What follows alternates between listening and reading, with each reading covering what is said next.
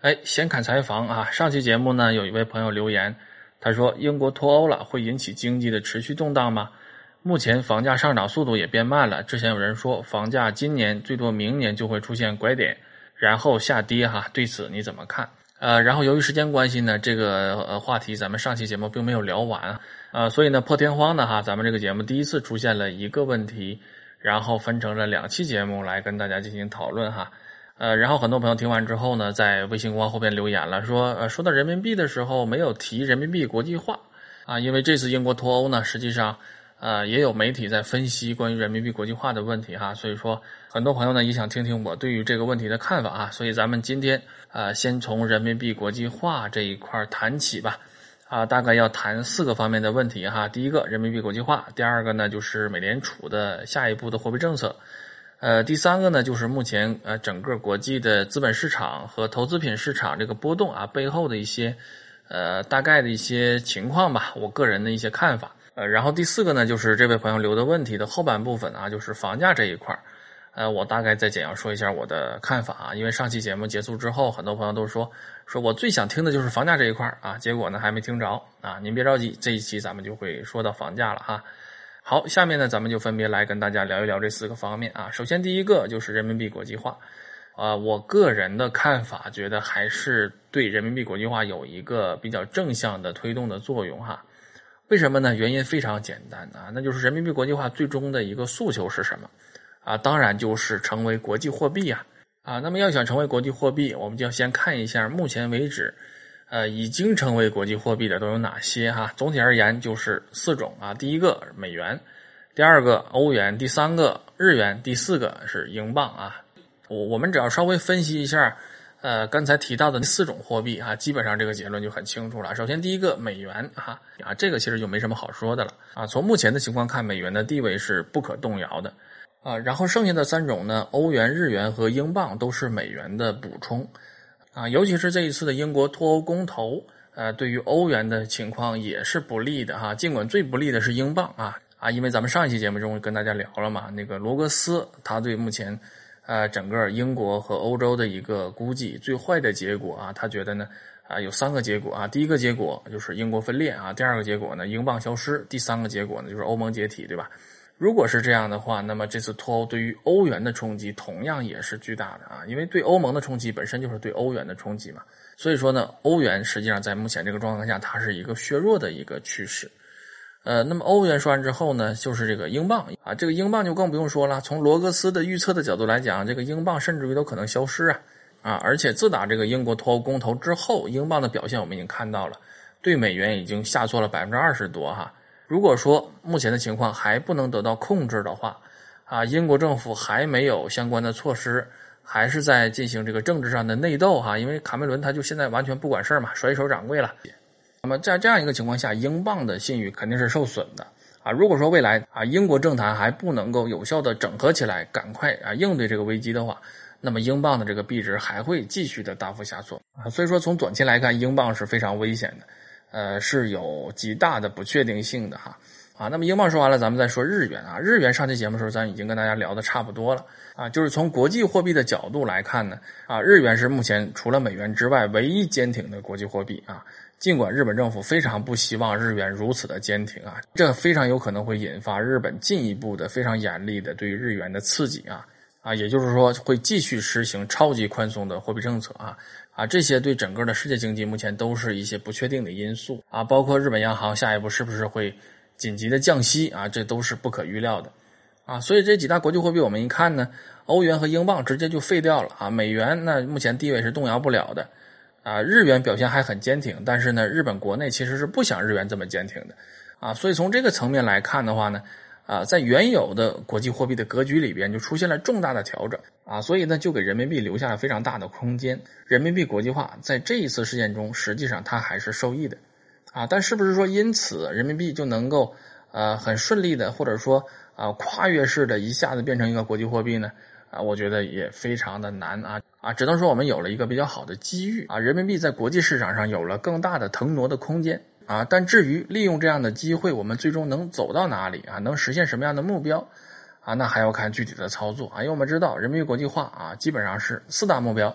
啊，就是怎么才能认定人民币国际化成成功了呀？啊，有四个方面的指标，那就是说看人民币在国际市场上啊是不是主要的流通货币，是不是主要的结算货币，是不是主要的投资货币，以及最重要的是不是会成为主要的储备货币啊？而目前的情况呢，啊，人民币啊在流通、结算和投资这三个方面呢，都已经有了一定的进展啊，尽管进展还不是很完全吧，啊，其中流通这一块可能做的相对好一些，呃，结算货币呢也还一般吧。啊，投资货币呢，这种职能是相对来讲要啊弱一些。然后除此之外呢，储备货币目前我们是呃基本上是没有进展啊。因此说呢，人民币国际化实际上还是有很长的路要走的，呃，任重而道远啊。但是不管怎么说，针对大家关心的啊，这一次英国脱欧对人民币国际化的影响啊，我个人认为还是有相当大的一个利好的。啊，起码在国际上，我们有了更多的腾挪的空间啊啊！那至于说能不能利用好机会啊，那有很多复杂的技术性的问题哈，那就不是我们能够控制得了的了啊！大家拭目以待就可以了啊！这就是第一点。呃，第二点呢，也是最近媒体比较热炒的一个话题呢，就是英国脱欧了，美联储还会不会加息啊？甚至有人说呢，美联储可能在七月份的时候要降息哈啊！其实对于这个问题呢，我觉得美联储是不是加息还是要降息，其实已经不重要了。现在重要的是什么呢？重要的是美联储啊，由于它的这种政治上的摇摆啊，由于美联储偏离了它长期来坚持这种独立性、客观性啊，尤其它长期坚持这种依据经济数据、经济的情况来做出政策决定的这样的一个呃属性，导致什么？导致在过去两年的过程中，它丧失了啊极佳的进行加息的机会哈。呃，现在英国脱欧公投结束了啊，出现了这样的黑天鹅。导致美联储现在货币政策非常难以处理，啊，他再想加息，压力是非常非常大的啊。但咱们说它需要降息吗？啊，我觉得其实也降无可降啊，因为它本身现在的利率水平就很低啊，就不高啊。如果它在过去两年的时间里逐步的已经把利率提高到一个相对比较高的位置的话，那么在现在的情况下，它就可以有足够的资本，有足够的弹药。进行降息，进行其他的货币操作啊，从而呢稳定经济啊啊，这也就是大概一年前蔡导有一期节目叫做啊，美联储为什么一定要加息啊？那期节目中说的一个最核心的观点，美联储为什么一定要加息啊？就是说它必须为下一次随时可能到来的经济衰退储备弹药啊。如果说它不在有限的时间之内把这个利率恢复到一个正常的水平啊，那么在遇到比较严重的经济问题的时候，实际上美联储是没有弹药可打的，对吧？啊，甚至于现在很多人在一直在呼吁说，美联储是不是要进行第四轮的量化宽松啊？啊，但其实，在之前那期节目中啊，就是关于美联储加息为什么必须要加息那期节目中，蔡导已经分析过这个问题了。量化宽松是非常规性的货币政策，那个东西为什么叫非常规？就是说它不能老用，啊，本身就是一个杀敌一千自损八百的事儿啊。而且那种非常规的政策呢，用第一次的时候是最好用的，因为超出市场预期。啊，因为我们在节目中多次跟大家聊过嘛，市场最重要的是什么？就是信心啊，信心靠什么来支撑呢？靠预期来支撑啊。所以说，非常规的政策在调控市场信心方面，也就是超出市场预期方面是非常有效的。但是这种方式只能做一次啊，你再做一次，那市场就有预期了呀，他就知道是怎么回事了。所以说，再用就不一定好用了啊。或者说，如果再想取得相应的效果的话，那么。这种非常规的货币政策的力度要远远超过第一次使用时候的力度，但是我们知道这些非常规的货币政策说白了是什么？就是印钱呐，就是无节制的发钞票，对吧？目前已经发到这个程度，已经全球热钱泛滥了啊。那么如果还要进行更大规模的这种啊钞票的发行的话，那么对经济的这种伤害，最终的这种反噬作用也会更加严重啊。因此，这东西它是不能常用的。啊，但是美联储在过去两年的时间里，其实它是有很多次机会可以进行加息的操作，从而逐步的把利率恢复到一个比较正常的水平的。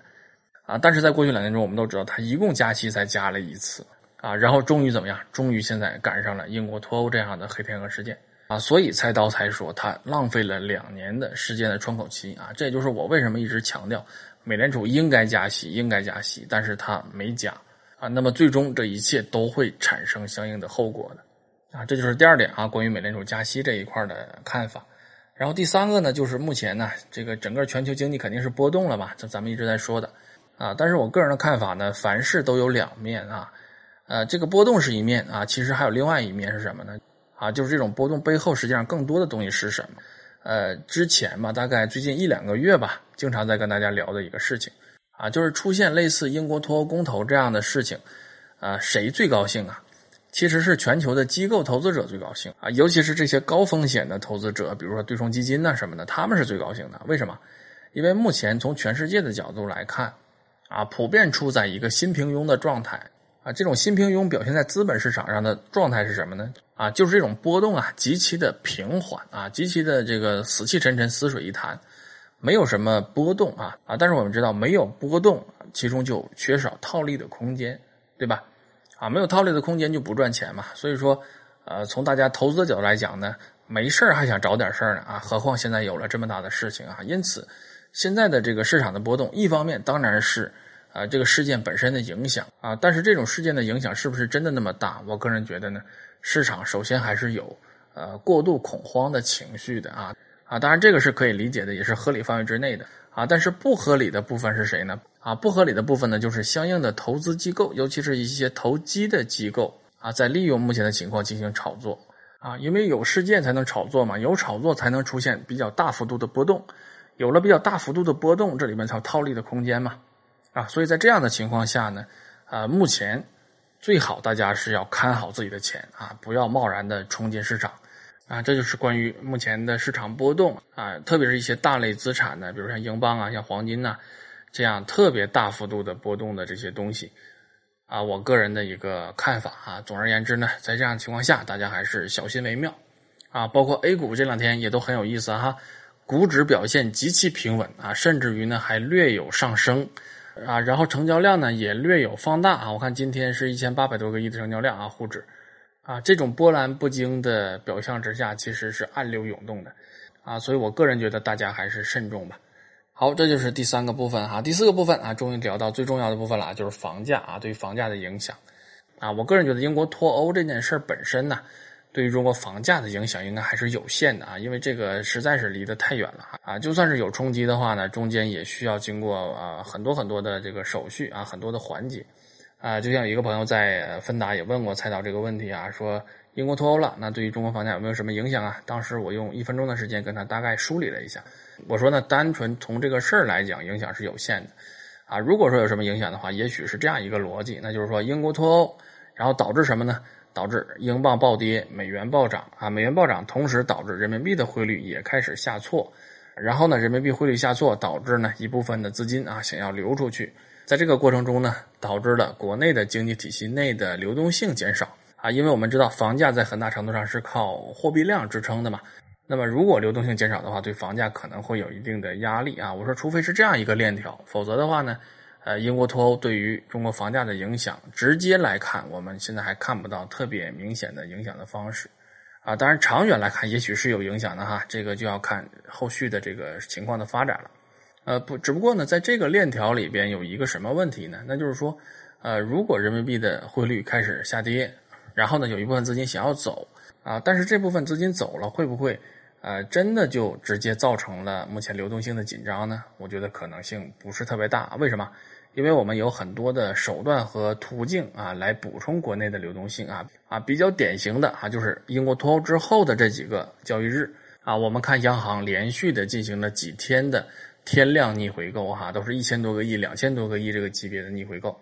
啊，其实这就是在补充流动性啊，在进行预防啊，当然了，同时也是一个信号吧，就是说呢，进行天量的逆回购啊，连续放了几千个亿出来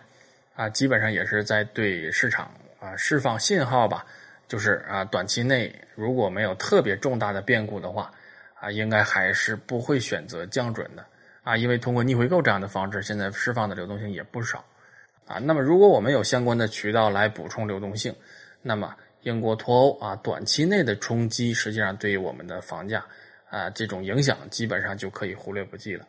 啊。这就是我个人的一个基本的看法啊。但是呢，既然说到房价了，不妨再多说一句哈。这个房价呀，呃，近期还是有一些事情对它可能会产生比较大的影响的，啊，其中一个就是六月二十三号，就是上周四，呃，国土资源部发布了啊全国土地总体利用规划的调整意见哈，到二零二零年的，在这个调整意见里边呢，啊，有相当一部分的城市啊，它的国有建设用地的指标是提高了的哈。啊，其中呢也有一部分城市啊，它的耕地保护的指标是降低了的啊。比如说北京啊，在调整之前，它的耕地红线控制在三百二十二万亩啊，但是这次调整之后呢，这个红线啊大幅下降，下降到了一百六十六万亩哈啊，这也就意味着到二零二零年之前，在北京啊，起码来讲，从啊用地的这一块啊，多出了一百五十六万亩的这样一个空间啊，尽管这些土地并不一定全部变成国有建设用地。啊，其中有一些可能仍然是用来被发展这个什么观光农业呀，啊，什么生态旅游啊等等啊啊，并不一定直接用来盖房子。但是从土地的这个指标的角度来讲，毕竟还是宽松了的啊啊，所以近期呢，关于土地的这样一个调整和变化，其实还是值得我们关注的啊。而我觉得呢，这个事儿对于中国房价未来的影响啊，肯定要远远超过现在英国脱欧公投对中国房价的影响啊。啊，也就是说呢，大家不要盯错了目标，啊，关于中国的房价这个问题上，其实还是我们自己的问题啊，我们还是要时刻盯住我们自己正在发生的一些事情啊，发生的一些变化和调整。好，说到这儿呢，就是终于把这个事儿说完了哈，这个絮絮叨叨又说了半天，啊，还是那句话啊，这是我个人看法吧，仅供大家参考，不作为投资建议哈。呃，更多精彩内容还是欢迎大家关注菜刀的微信公号啊，除了正常的节目之外呢，还会有。啊，其他不同的内容在微信公号陆续的上线，啊，菜刀也会没事儿啊，用文字或者用短音频的形式跟大家在微信公号聊聊天哈，啊，关注方法在微信公号中搜索“圆圆菜刀”就找到我了。然后最后的最后，还是希望大家在微信公号给菜刀赞赏哈，啊，或者直接打赏也行啊，感谢大家的支持。今天是周五，祝大家周末愉快，我们下周再见。